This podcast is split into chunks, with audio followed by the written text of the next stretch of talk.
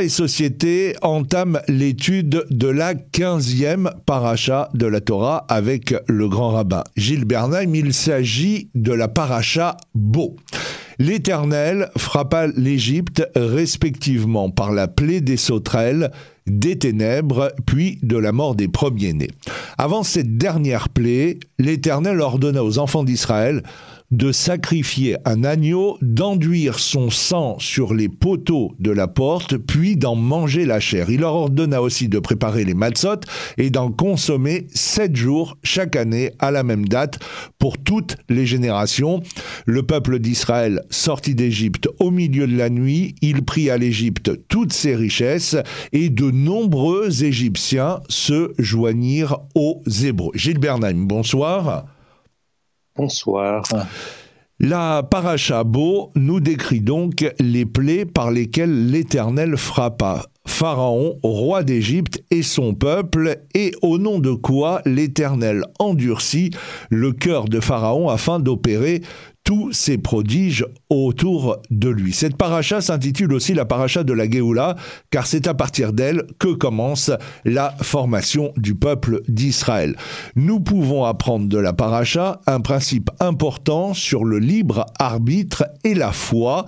Lorsque Dieu endurcit le cœur de Pharaon, en fait se pose la question suivante. S'il en est ainsi, comment l'Éternel peut-il d'un côté lui retirer la possibilité de renvoyer le peuple d'Israël d'Égypte et de l'autre de le frapper quand même par la plaie de la grêle? La question que vous posez au sujet des plaies qui ont frappé l'Égypte, à savoir qu'il n'y a plus de libre arbitre, alors comment peut-on demander à quelqu'un, ou bien pouvoir politique, de choisir l'option de la liberté ou de la libération des Hébreux si il est en quelque sorte enfermé dans ses certitudes. Le pouvoir égyptien en Égypte, autour du pharaon, n'a pas de contre-pouvoir. La question est probablement, et certains commentaires l'enseignent, non pas de faire changer d'avis le pharaon, mais de créer ce contre-pouvoir qui peut instiller le doute. Je prends un exemple pour illustrer un exemple actuel, pour illustrer cela. Beaucoup de gens se sont posé la question, qu'est-ce qui fait que, avant le 7 octobre, les services de renseignement ont, sinon fauté, en tout cas se sont montrés défaillants? On ne peut pas porter de jugement sur l'histoire actuelle, et ce n'est certainement pas mon rôle. Vous savez, lorsque les services de renseignement ont une réputation, une certitude, elles ont des convictions bien assises qu'elles sont les meilleures du monde et qu'elles instruisent d'autres nations. Il arrive que l'esprit du doute et de remise en question s'affaiblisse. Pour le dire autrement, il peut aussi arriver que dans une administration, les services euh, de renseignement constituent une administration, que certaines personnes ne pensent pas comme les chefs, mais craignent d'être mal vues à critiquer leur chef, c'est-à-dire en suggérant que toutes les hypothèses n'ont pas été émises et que peut-être il faudrait réfléchir différemment. Je pense qu'un pouvoir politique un pouvoir communautaire qui est sain a toujours dans son groupe cette unité ou ces personnes qui essayent d'imaginer comment cela pourrait se dérouler si on inventait une hypothèse qui n'a pas été retenue. Un service de renseignement, il est là pour imaginer toutes les manières de penser possibles des adversaires. Et il arrive parfois que ce travail ne se fasse plus, parce que l'adversaire ayant l'habitude de fonctionner d'une certaine façon, on finit par ne plus prendre en compte qu'il euh, pouvait fonctionner différemment.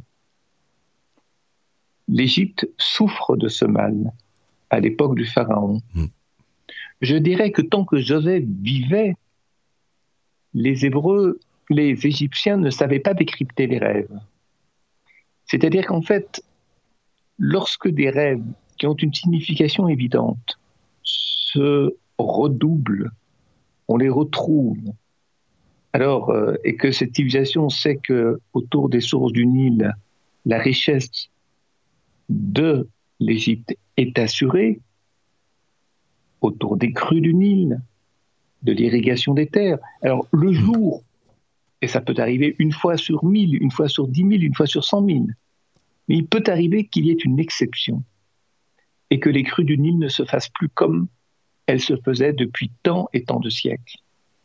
À partir de là, on ne sait pas comment réagir. Joseph est un hébreu, un ivri, c'est-à-dire qu'il a, je dirais, une grande expérience du passé, une compréhension du passé, mais en même temps, il a un pied sur l'autre rive. Hébreu, c'est celui qui a un pied sur une rive et sur l'autre rive. C'est-à-dire qu'il travaille toujours à imaginer qu'est-ce qui pourrait arriver alors qu'on n'y a jamais pensé. C'est ce que fait le Talmud. Il invente des cas qui ne se passent pratiquement jamais, voire jamais. Mais si un jour ça arrivait, alors on est armé. On est armé, c'est-à-dire on est armé pour réfléchir, mhm. pour trouver des solutions. Et c'est ce qui manque à l'Égypte. Et c'est aussi cela, c'est ce message-là que Dieu fait passer à l'Égypte. Je ne dis pas que c'est le seul message, mais c'est un des messages qu'il fait passer à l'Égypte, à savoir le devoir, pas simplement de libérer les Hébreux, mais de se renouveler dans sa, je dirais, dans sa constitution administrative. La paracha présente la suite des plaies qui permettent la sortie d'Égypte, donne des prescriptions pour célébrer la fête de Pessah et décrit les premières pérégrinations à la sortie d'Égypte. Et c'est en Égypte qu'est donnée euh, une mitzvah. C'est euh, la première d'ailleurs qui est donnée en Égypte et c'est seulement la quatrième que l'on rencontre depuis le début de la Torah. Cette mitzvah dit, ce mois-ci est pour vous le commencement des mois, il sera pour vous le premier des mois de l'année. Le Rav Horowitz fait remarquer que le sens apparent de cette mitzvah est une prescription permettant de fixer les dates du mois et des années pour que les fêtes parviennent à tomber dans des périodes de l'année leur correspondant dans le sens qu'elles ont par exemple Pessar pendant le printemps et la fête de Sukkot et des cabanes pendant la moisson. Mais le Rav le Shla Kadosh, indique aussi que le secret intérieur va beaucoup plus loin car ce verset, cette mitzvah, reflète la relation, dit-il, de la lune et du soleil qui renvoie au fait que Adam, le premier homme, avait un double visage, ou un visage à deux faces, au fait que la lune ne tire pas sa lumière d'elle-même, mais du soleil, et au fait que le renouvellement du mois se fait au moment où la lune est la plus proche du euh, soleil. Oui, l'enseignement du Shla Kadosh, Nilu Chotabrit du Rav euh, s'appuie sur un texte talmudique qui se trouve dans le traité de Choulin, où il est question de la lune et du soleil, dont il faut rappeler qu'ils ont été en tant qu'astres dans le verset biblique de Bereshit, dans les textes de la création des premiers jours, ils ont été créés égaux, puisqu'il est dit qu'il y avait deux astres qui ont été créés, et les deux sont grands. Et puis dans la suite des versets, on commente la création de chacun de ces astres en soulignant que l'un est grand et l'autre petit. Il y a beaucoup de lectures au sujet de ce paradoxe, voire de cette contradiction que l'on trouve dans le premier chapitre de Bereshit, de la Genèse, et qui se rattache au Rosh Chodesh, à la néoménie dont il a été question il y a un instant. La néoménie prend en compte à la fois ce que la Lune doit au Soleil, vous l'avez dit, mais elle prend en compte également quelque chose d'exceptionnel. Ils étaient égaux, la Lune et le Soleil. Le Soleil est fort, la Lune n'apparaît pas comme dominante, mais c'est elle qui joue un rôle de soutien de support dans cette euh, dualité, dans ce couple que constitue la Lune et le Soleil. Le texte talmudique enseigne que du fait qu'il y avait deux astres égaux, cela posait problème. C'est comme si Dieu avait créé quelque chose qui allait poser problème et qu'il fallait résoudre ce problème. Alors il a été proposé par la Lune de se faire petite, d'abord à la Lune, et la Lune a réagi positivement, de se faire plus petite que le Soleil.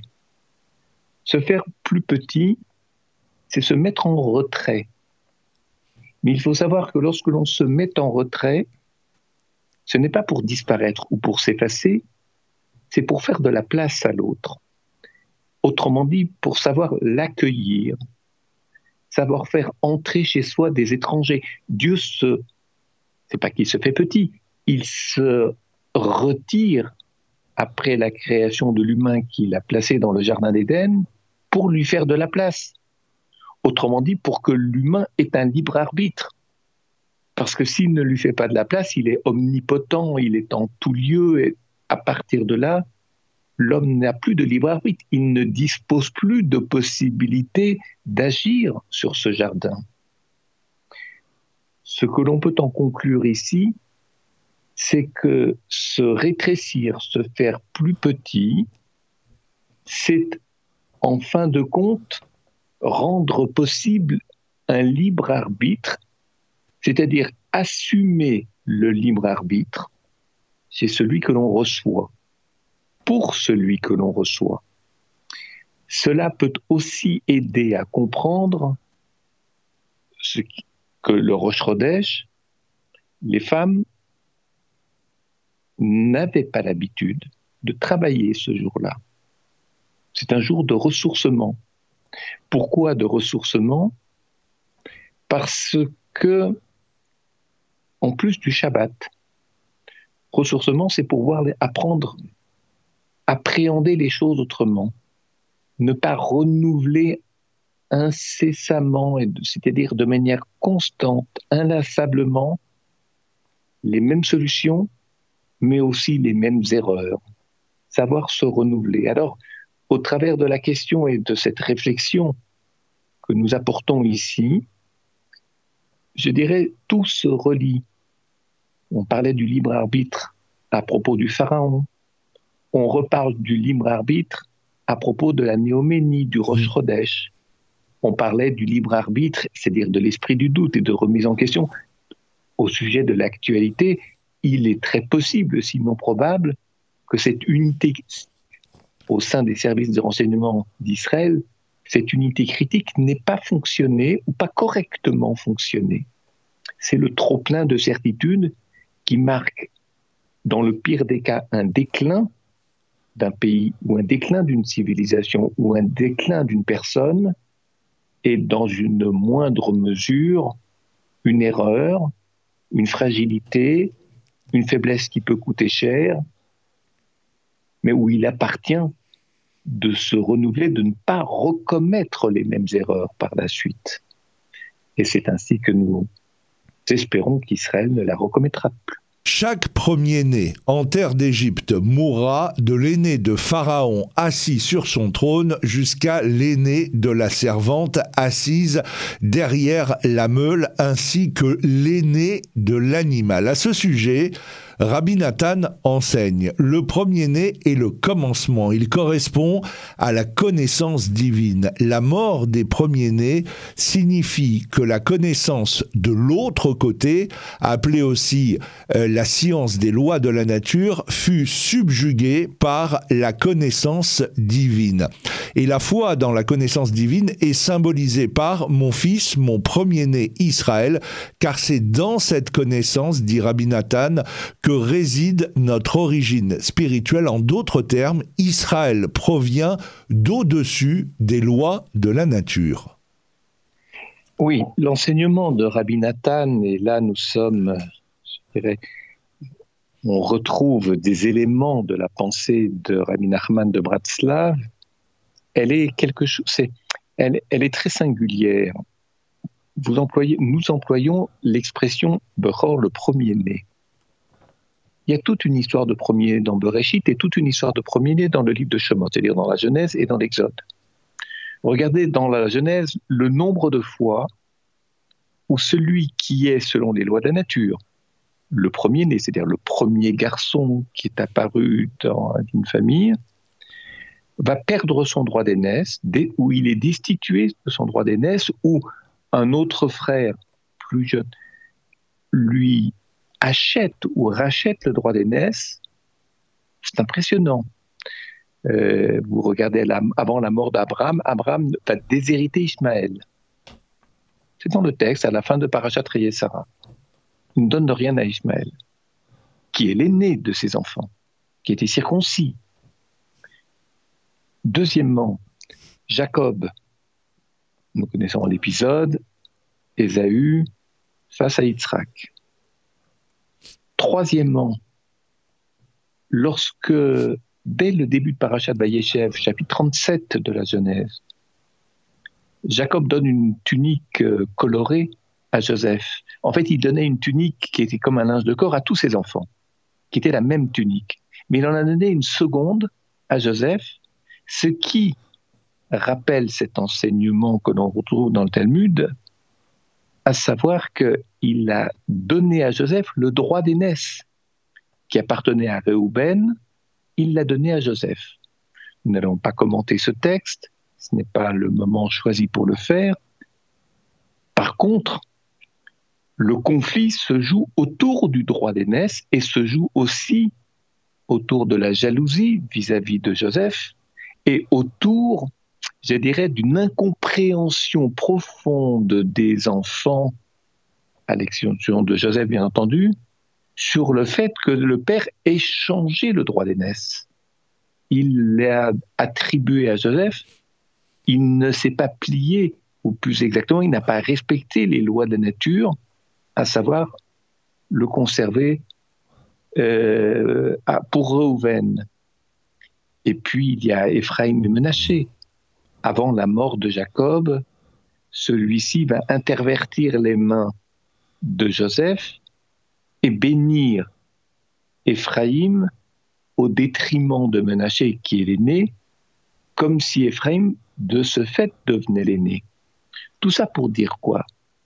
Pour dire que la définition de l'aîné, il faut la comprendre. L'aîné n'est pas quelqu'un qui est privilégié par les lois de la nature. Ce n'est pas quelqu'un qui peut être, je dirais, euh, euh, qui, auquel on donne une position surélevée, comme s'il bénéficiait de ce fait de privilèges. Par contre, l'aîné, c'est celui qui doit reprendre le patrimoine, les richesses des parents, pardon le langage biblique, celui du Père, pour le préserver, qu'il ne soit pas dilapidé ou perdu. Préserver est une chose, mais pas préserver de manière figée. Il se doit aussi d'enrichir le patrimoine paternel, de ne pas commettre les erreurs que le père a commises et réparer faire le tikkun des insuffisances parentales. Ce qui veut dire qu'il est à la fois un gardien, mais aussi un travailleur, un gardien qui préserve le patrimoine et quelqu'un qui travaille ce patrimoine pour l'enrichir. Il y a un travail de mémoire, il y a un travail d'action et de projection. Ce sont deux choses différentes. Autrement dit, s'il est choisi ou s'il est, est choisi comme premier-né celui qui a les capacités hmm à préserver, c'est-à-dire à, à, favoriser ces deux dimensions sans en perdre une. Il y a des aînés qui n'en ont pas les moyens, alors il y a cette interversion du droit d'aînesse, ce changement de statut que l'on trouve dans Bereshit. Maintenant, si vous jetez un regard sur l'Égypte, en Égypte, il se passe quelque chose de tout à fait autre. Les premiers-nés mâles, c'est la caste qui entoure le pharaon, c'est-à-dire qui est d'emblée élu, mais une élection qui est un privilège et qui n'est pas une responsabilité. À partir de là, on a une confusion de ce qui est de l'ordre des valeurs, comme dans la Torah, avec ce qui est de l'ordre du pouvoir politique, ce qu'on appellerait aujourd'hui une confusion du politique et des valeurs, ou du politique et du religieux, quand les valeurs sont religieuses. Ça, c'est extrêmement risqué, et la Torah se méfie et elle condamne la confusion du politique et du religieux. J'ajoute et je termine pour répondre définitivement à votre question, ou complètement à votre question, c'est que les premiers-nés hébreux sont dans une position inverse à celle des premiers-nés égyptiens. Il ne s'agit pas de les privilégier. Le fait qu'ils soient choisis comme premiers-nés, c'est une responsabilité supplémentaire qui est plus importante que celle que l'on donne aux autres. Ils peuvent en être dignes, ils peuvent ne pas l'être. Mais il y a cette règle du pidionaben, du rachat du premier-né que nous voyons dans l'Exode, dans, dans les textes que nous lisons, à savoir, à la naissance, l'enfant n'appartient pas d'emblée au père, sinon il risque. Parce en plus, c'est le premier enfant d'être privilégié. Alors justement, Mais il se doit d'être responsabilisé. Alors justement, sur le rachat euh, des euh, premiers-nés, le rabbi Chaim Yosef David Azoulay dit euh, le Ida pose cette question. Pourquoi seuls les garçons sont astreints au Pidion Aben Et il donne trois raisons. La première, c'est que l'attribut de justice divine résidait sur la tête des garçons juifs, mais pas sur celle des filles juives. Deuxième raison euh, que donne euh, le, euh, le Ida, il dit les premiers-nés ont un mauvais penchant plus fort que les autres. Et troisième raison, il explique qu'on fait le rachat des premiers-nés pour éviter qu'ils ne reviennent plusieurs fois en réincarnation, les filles juives ne reviennent jamais en réincarnation, mais les garçons, oui. Je serais tenté, si j'osais faire un choix entre les trois options euh, retenues ou rapportées par le Rita David Azoulay. La deuxième, je suis sûr que vous prendrez la deuxième. La, seconde. Oui, vous avez, vous avez la certitude qu'il fallait choisir, c'est-à-dire effectivement la seconde. Parce que du côté de l'homme, il y a un rapport à la force. Il y a aussi quelque chose dans l'identité masculine, ce que l'on pourrait appeler une projection vers l'extérieur, c'est-à-dire sur la gestion du monde. Peut-être moins sur la vie intérieure. Je ne dirais jamais que la femme est, est identifiée à la vie intérieure et l'homme à la vie publique. Je dirais c'est c'est tellement schématique. Les choses sont tellement plus nuancées. Elles sont tellement plus proportionné, plus ou moins selon le type de femme, le type d'homme, etc. Donc je me garderai bien de cette vision manichéenne où l'on enferme les hommes dans une certaine structure mentale et les femmes dans une autre. Mais c'est vrai qu'à partir du moment où l'homme, il est appelé Gever, c'est-à-dire, il a un rapport à la force, ne serait-ce que la force physique, un rapport qui est plus entretenu, qui est plus naturel et qui est plus entretenu, ou qui est plus dans la nature physique de l'être et plus entretenu. Il n'importe qu'il ne fasse pas usage de sa fonction de premier-né pour la, je dirais, pour la dispenser dans l'espace public où se joue la vie politique. Et c'est ce que faisait l'Égypte. Donc, à contrario, il est important que cette force, je dirais, soit apaisée, elle soit canalisée. Et par qui est-ce qu'elle est canalisée? Par des Kohanim, puisque le Kohen, puisque l'enfant, le garçon premier-né, appartient au Kohen pendant les 30 premiers jours. Appartient, ça veut dire qu'il est élevé par le Kohen. Mais sur le plan symbolique, il se situe dans l'espace mental ou dans l'espace spirituel du Cohen, qui est un homme qui est Oef Shalom Verodef Shalom, qui apaise les tensions.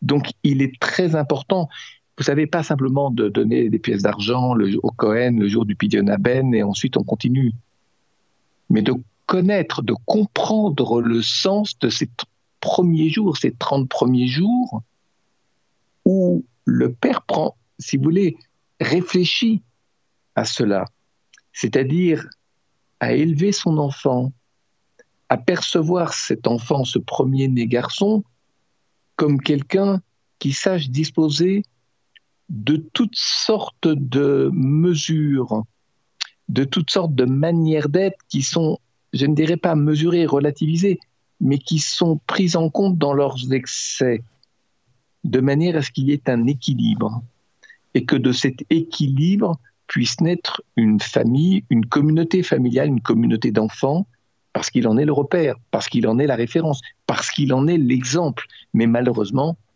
il y a aussi des premiers-nés qui sont des mauvais exemples. En tout cas, rituellement, sur le mode symbolique, tout est fait pour donner sa juste mesure au masculin et prévenir les excès, les je dirais les, les, les, caricatures masculines, comme il y a des caricatures féminines, mais pour trouver la juste mesure entre les excès. Et c'est à partir de là, après le Pidionaben, que la vraie vie commence avec le Père. Eh bien, c'est sur ces mots que s'achève cette émission euh, Torah et Société consacrée à la paracha Beau et on se donne rendez-vous la semaine prochaine. Bonsoir. Bonsoir.